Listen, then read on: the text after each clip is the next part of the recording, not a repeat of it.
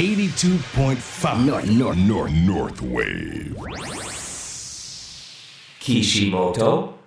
Takoyano Atamano Naga どうも、ベーカリープロデューサーの岸本拓也です。こんばんは、ハイジです。この番組はベーカリープロデューサー、岸本拓也さんの頭の中にパカッと切り込みを入れて、ほじくってみたり、挟んだりしていく番組です。なんかね、あのー新年度を迎えて、ゴールデンウィークも終わって、はいようやくなんか馴染んでくる頃じゃないですか。うんうんでその時って同時になんか葛藤みたいのもあった時期って、葛藤？うん、自分あったんですよ。はいで、僕も結構いろいろツイッターとか、まあやりとりする中で、結構このラジオもそうなんですけど、学生さんとか、これから起業したいなって思ってる、うんうんまあ社会人の方、はい。もう結構聞いててくれたりとか、昔からよく質問っていうのは来るんですけれども、その時に、前回、去年ですね、ゲストにお越しいただいた、新キネ堂のうん田口会長はい。の話っていうのは僕も結構胸に刺さって、あれからも田口さんとはずっとお付き合いをさせてもらう中で、やはり経営者として学ぶべきことが多々あったんですね。ということは逆に、僕も聞いて学べるし、この生の感覚、うん会話っていうのはきっとリスナーの皆さんにも伝わるんではないのかなっていうことで、今日はこの起業するにあたって、あと会社をえー運営していくにあたってのこの価値観、はい。まあ難しいコアバリューとかって言うんですけど、価値観についてお話をさせていただきたいと思います。ということは今日この後、田口会長が出演してくださるっていうことですね。そうだ、岐阜から、もともとはシンガポールに今住んでらっしゃるから、ええシンガポールから、ほ拠点の岐阜のな、えー岐阜の中津川に行って、中津川からセントレアに行って、セントレアから札幌にお越しいただいてます。長旅でしたね。はいということで一曲お届けした後にご登場いただきたいと思います。はいそれでは岸本さん、今日は一曲目どうしましょう？もうね、田口会長ったらね、田口さんったらやっぱり松田聖子なんですよ。はい。で、松田聖子の中でも今日は元気よく、もうゴールデンウィークかけ元気よく行きたいんで、えー松田聖子さんのハートロック、どうぞ。Kishimoto Takoyano Atamano Naga お届けしたのは松田聖子、ハートロックでした。岸本さんお好きなんですね。いや、なんかね、当時のこのアイドルの曲って、もちろんポップにしかかったんだけど、確実にロックなんですよ、これ。うんうんなかなか珍しい曲だなと思って。あとやっぱり何よりも元気が出ますね、ロックって。はいだから本当この5月にね、いろいろとこの、迷われてる方とかもいらっしゃると思うんで、今日は僕も勉強したいなと思うんで、田口さんにお越しいただいておりますよ。それではご登場いただきます。新記念堂の会長、田口和久さん、お迎えしております。こんばんは。こんばんは、お久しぶりです。お久しぶりです。そうですね。俺はお久しぶりじゃないですか、そうですね。もう毎週お会いしますよ。ラジオは久しぶりですけどラジオ番組に登場いただくのは、あのー最多出演ゲストの方になるんじゃないですか、これで。来週もお越しいただけたらね。あ、そっか。じゃあ、今回も2週連続ということで。あでもね、2 もうここで週にわたっ決めちゃうんかいて、いろいろとちょっと聞きたいことがあって、うんうんさっきのね、冒頭でもお話しさせてもらった通りに、田口さん、あの、結構この起業したい方から僕よくいろいろと質問とか受けたりとかするんですけど、田口さんと話して結構いろいろと価値観が変わったんですよね、僕も。だ実際僕も、ベーカリーのこの価値をつける上で、表現で難しいんですけど、言語化するって。今までは、縦の幅を広げよう広げようと思っていたものを、この横に広げればもっと見方は変わるんだなっていう、この柔軟性っていうのはすごい大事で、ちなみに先週のゲスト、えークラフトビール、宮口さんもそうなんですけど、とにかくこの地域性とか幅を広げるっていうところに、この長けて活動されている方っていう、もっともっといろんな話を深掘りしたいなっていうことで、今日はこの価値についてはいお話をさせてもらえたらなと思ってます。わかりました。では、その前に改めて田口さんのご紹介をはいさせていただきますと、岐阜県中津川市にある和菓子職人が作る創作スイーツの専門店、新記念堂の会長でございます。改めて、あの、海外とかでも、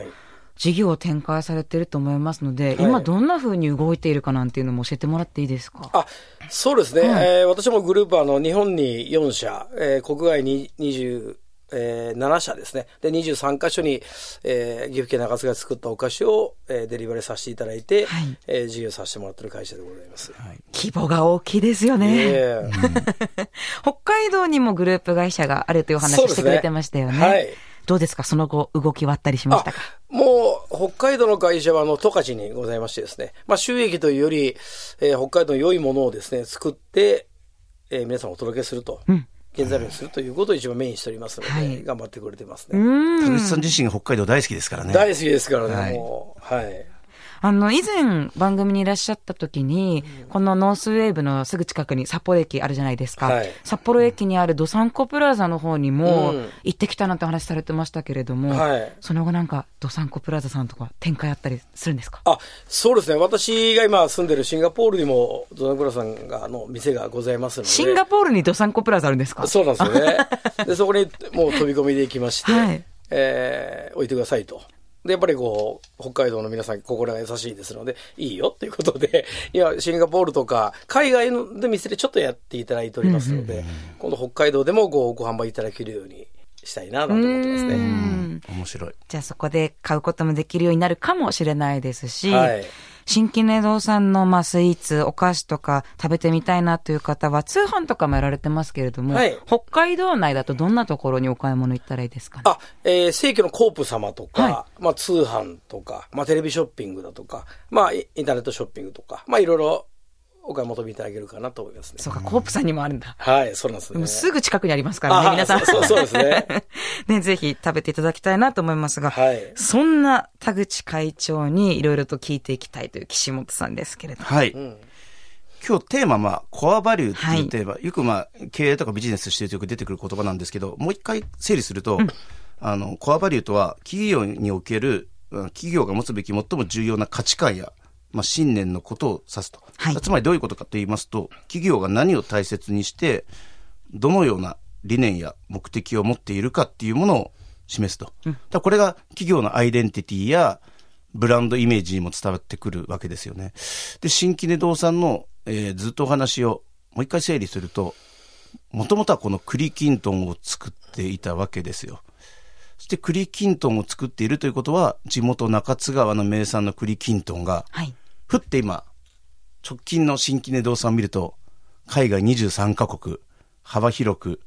ロールケーキを展開している。ここって、点と点で結ばれてるわけなんですよ。新規ネ堂さんですから、創業76年。そこの中で、こう広げてきたことに対して、一番のね、言語化するって難しいんですけど、この、田口さんの持っている価値として大切にしていることってどういうことなんですか？うん、そうですね。あのー、もともとあの、おじいちゃんがですね、まあ創業者であるんですけど、まあ中国の方で、えー生まれ育って、えー日本に流れ着いてしましたので、まあ、あのー日本でというより、もう、フィールドというかお菓子は世界中の方にお届けするべきやと。で、企業理念として、えーお菓子で人々を幸せにするということを、僕はまあちっちゃい、まだ2歳とか3歳からずっと死ぬまで、お前がもし会社をやるようになったらそれをやってくれよっていうのをずっと言ってましたので、それはずっと頭の中にありましたので、まあ世界に行ってるというより、まあ行くべきして、あのー行ってるというところもありますですかね。世界に行くべき。ということは、やっぱり先代の、えー初代社長さんが、もっともっとやっぱこの世界に行って出ようってことだったんですね。そうですね。あの、うん、例えば栗きんとんで言いますと、はい。栗きんとんだけ作ってれば正直ビジネス的にはすごく楽ですし、はい。投資も少ないですし、すごく利益率がいいもんですから、はい。ビジネス的には儲かるんですよね。はい。だけど、パッと冷静に社長として見たときに、えー栗農家さんっていうのは秋しか取れないもんですから、秋はすごく栗農家さんは、あのー利益潤うんですけど、じゃあ1月から8月まで収入がゼロなんですよね。で、農家さんも、ちょっと苦しい。で、パッと見ると、うちの父とかおじいちゃんとかうちの母とかは、秋はもう朝3時から夜中まで毎日働いとるんですけど、1月なんて売れなくなりますので、1月から8月はずっと貧乏っていうですね、なんか会社、会社というかお店、自宅はなんかこう、そこそこなんかお金あるように見えたんですけど、誰も幸せじゃないな、なんて高校の時とか見てですね。これはなんか、私がなんかこう、偉そうに言って僕の力で、何か変え、ないけないと。で、これ今、家族でやってるの？で、誰も文句言わないんですけど、これ今、うちも従業員も200人ぐらいになってきて、に、彼らがなった時に、あ、うちに就職して幸せだなって言ってくれるかっていうと、朝3時に寝なあかんですし、1月から仕事ないですし、それあかんよねっていうことで、それで思った時にインターネット販売した。で、36024時間売れた方がいいよね。でそれは日本だけじゃなくて、まあ世界は広いですので、はい時差もありますので、だったら世界に出た方がいいんじゃないかと。で、パッと周りを見たときに、それをやられてる同業者の方がいらっしゃらなかったので、だって何をやっても私が世界一になりますので、じゃあ私、私がまず移住しようっていうので、まずニューヨークに、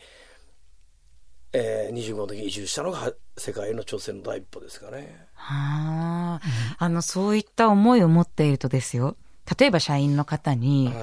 今この会社で働いて幸せかって直接答え合わせしたくなりませんか？あ、なももちろんありますね。昔は本当あのー売上より借入金、まあ、挑戦する投資の方がでかかったもんですから、はい多分頭の優秀な子たちは、あ、ちょっとこの会社危ないねと、ちょっとこの社長おかしい、頭おかしい。借金はでも未来への投資です。未来投資。あの、岸本さんとか、うちの幹部は分かってもらえるんですけど。大手企業さんとかもね、借金しないとね、投資がやっぱりして、やっぱりやると嬉しいんでですけど、ここの思いをなかなか社員に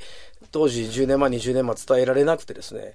なんで売上より投資額の方がでかいんですか？意味がわかりませんみたいなことで退社しちゃう子も正直いたんですよね。そうなんですね。ええ来月大丈夫ですか？みたいな、はい。社長は帰ってきませんし、みたいな。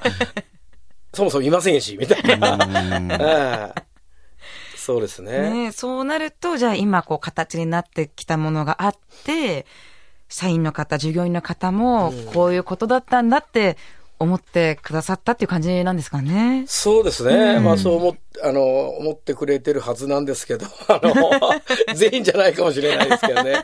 まあええでも、今の話を聞いてみると、うん先代、二代目、で、三代目社長、で、今会長さんでいらっしゃるわけですけど、なんかね、やっぱり、あの、まあ、二代目のお父様の時と比べて、またこの田口さんの同じ新規ネ堂さんっていう名前なんですけど、一つの三代目の田口社長、今田口会長になった時に、一つの僕、この企業だと思ってるんですね。会社を起こす。うん。うん、っていうのは感じました。はいこれはどういうことかっていうと、この今までの部分、もちろんあの田口さんものすごいリスペクトはされてるけど、その中で変えていこうっていうことは新たな企業だと思って、その中で僕ちょっといろいろ調べたんですけど、やっぱりこの起業する意味っていうのを自分自身も整理するときに、まずは自己実現。そこってさっきの田口さんのおっしゃった自己実現だと思うんですよね。だから自分自身が描く、まあ未来予想図、未来を実現するために、自らのこのビジョンやアイテム、アイディアを形にしていくって考えたときに、やはり外に出てもっともっとたくさん売っていて、まあたくさんの方に幸せを届けるっていうのは多分自己実現だと思いますよね。あともう一個は社会的な貢献。えー新しい価値や、えーサービスを提供することで、社会や顧客に貢献ということで、社会的貢献ということで、視野がやっぱりものすごい広いのが、今売上のほとんどが実店舗じゃないんです。田口さん。で、実店舗を出していたこともあったんですよ、たくさん。そこを時代の流れに変換して、うんうん在宅で食べる。要は発送需要。海外でも今インターネットされてるんですか？そうですね。インターネットも3パターンありまして、向こうでのインインターネットショッピングへの、まあ、アリババさんとか、まあ、いろんなところの出店と、で、二つ目がウーバーとか、はいはいえーグラブダさんとか、まあ、ウロスさんとか、向こうのデリバリー会社に、様のデリバリー倉庫に入れて、デリバリーしていただく。まあ、韓国でクーパンっていう、まあ、3時間以内にお菓子が届くっていうですね、はい。まあ、あの、そういう素晴らしいサービスに私は乗っかってですね、韓国でお客様1位になったりとか。へえ、すごい。はい。これ、田口さんちょっと質問なんですけど、はい。例えばクーパンとかね、まだやっぱりなかなか日本の方とか知らない方いらっしゃるんですけど、こういうのは、もうよく、あ、こういうサービスがあるんだっていうのは、やはり頻繁に海外行くことによって、自ら探して得たことなんですか？それとも出会った方から聞いたりとかするものなんですか？あ、僕別になんかこう、特別な人あの人脈とかなんかあるわけじゃないので、もう、基本で私ももう30歳から5年単位で海外を住むっていうのを将来の計画を決めてまして、5年ずつニューヨークとか、香港とか、はいはいえー去年まではマレーシア、バランプール。自分の拠点を決めるわけで、ですね。今年はシンガポール5年。で、55歳までシシンガポール。で、次はドバイなのか、またニューヨークに戻るのか、パリに行くのか分かんないですけど、5年ごとに行って、現地のみな、世界で挑戦されてる皆さんから、世界の情報を聞いて、で、それを学ばさせてもらって、本社に戻すというですね、の、パイプ役をやってる感じ。会長自ら。あのそうですね今、実際、田口さん、僕も海外でベーカリーを、まあ、結構プロデュースをさせてもらってるんですけれども、一層感じることは、まだまだこの理解してないな、だから理解しなきゃの繰り返しの中でどうするって時に、今の答えって本当ドラスティックなんですよ。住むって。うん。このぐらいのやっぱり覚悟と決断力とスピードっていうのが、この田口さんに本当に備わってる部分で、で、もう一つこの先ほどこの起業する時に、もう一つこの経済的な自立っていうものがあって、まあ起業することで自らの力で収入を得るっていうのは、この田口さんのハングリー精神がある。ここも備わってると。で、もう一個聞きたかったのが、あの、起業して、えー規模が大きくなっていくと、社員も増えてくるわけじゃないですか。でこのリーダーシップってことを考えたときに、この会社を一回不在にするわけじゃないですか。不在にしてまたリンクして戻ってくる、つなげるっていうところなんですけど、そこの価値観の埋め合わせっていうのはどうされてるのかなと。あ、これはもう永遠のテーマでございまして、あの、若い時はですね、えー私がこう、もうトップマネージャー、まあ、経営のスペシャリストになって、私が会社を動かしていくんだってずっと、ちょっと勘違い野郎に乗ってまして、40歳ぐらいまでそう思ったんですね。私が指示をして、私が動いて、私がこう、経営判断をしてと思ったんですけど、40の時にこれやってると、あの、さっきの企業理念に考えた時に、お菓子で人々をし幸せにするって言ってるのに、私が幸せじゃないみたいな。私が朝から晩まで働いて、朝から晩までやっとるんですけど、全然幸せじゃないんですよ。会社伸びとるんですけど。じゃないっていうことで気づきまして、で私の得意なところと、私がやりたくない苦手なところをちょっと書き出してみたんですね。あと私がやっぱこう01のところ、何にもないところのこの草原で種を見つけるっていうとこだけしか能力がないっていうことになりましたので、ただお金を持ってくるとか、投資をするとか、会社を買収するとか、工場を建てるとか、これのプロの人間に入っていただいて、彼らに全部お任せしていくこと。その代わりリスクは僕は負いますから、あなたたち、あの、どんどん活躍してくださいっていうのを40からずっとやってきまして。で、おかげさまで40から50まで役員も増え、身内も全部は排除して、まあ、今妻が社長やってるんですけど、はい。妻が全部辞めていただいて、今外部の20代、30代がうちの役員でおるんですけど、彼らが全部やってくれるんですね。で、私が別にいなくても、まあ、極論今日死んだとしても、多分会社としては成長していくと思うんですよね。そういう、あのー流れでやってると、私もうちの幹部も、20代で、こう、数十億の会社の役員になれて、えお金のこと心配しないで頑張れますの。で、今、世界中から、うちの幹部も今、半分、日本出身と、半分はもう海外にいた日本人ですので、まあ、韓国ですと韓国人ですし、シンガポールはシンガポール人ですし、まあ、いろいろおりますので、またいろんなことを彼らから学んで、で私がここで、あの、私がなんかや、いろいろできてるように喋っとるみたいですうね。んという体制になってきたからですね。展開だけがグローバルなのかと思っていたら、もう企業の中身自体がとってもグローバルだったんですね。そういうことうなんですね。ん。今日ちょっと深い話がまだまだ聞けそうです。いや、もう本当話がね、盛り上がっちゃいまして。岸本さん、この辺でもう一曲お届けしましょうか。はい。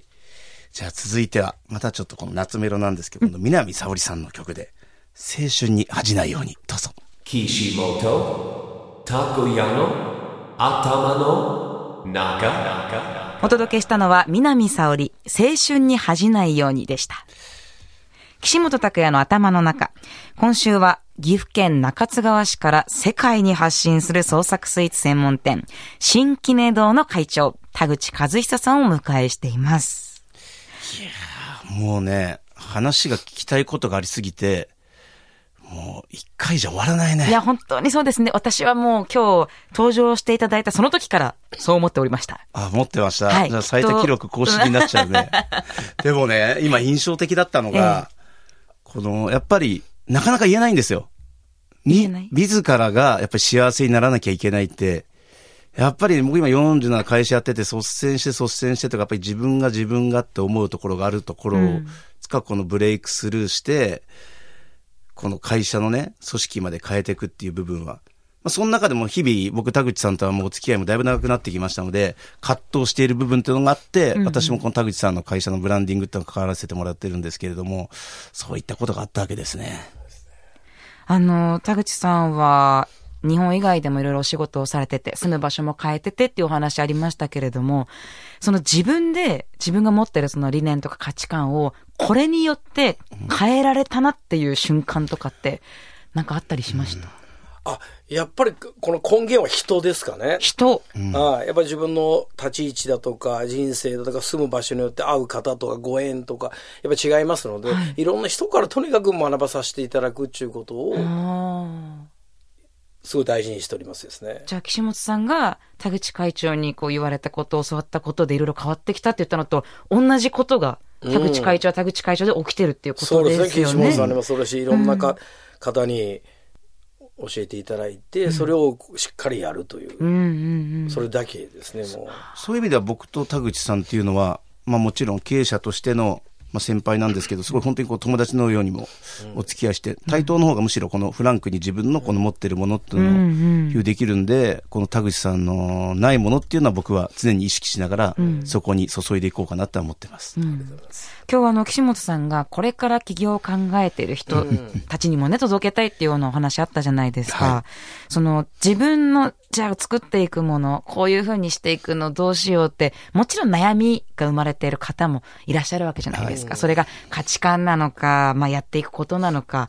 拠点はどこなのか、まあいろんな悩みがあると思いますけど。悩んでる人多いですよ。多いと思います本当起業するんだけど、一歩踏み込めなくて困ってるって人たくさんいますよ。そうですよね。はい、来ます。お二人がまずアドバイスしていくんだったらどんなことを伝えるのかなと思って。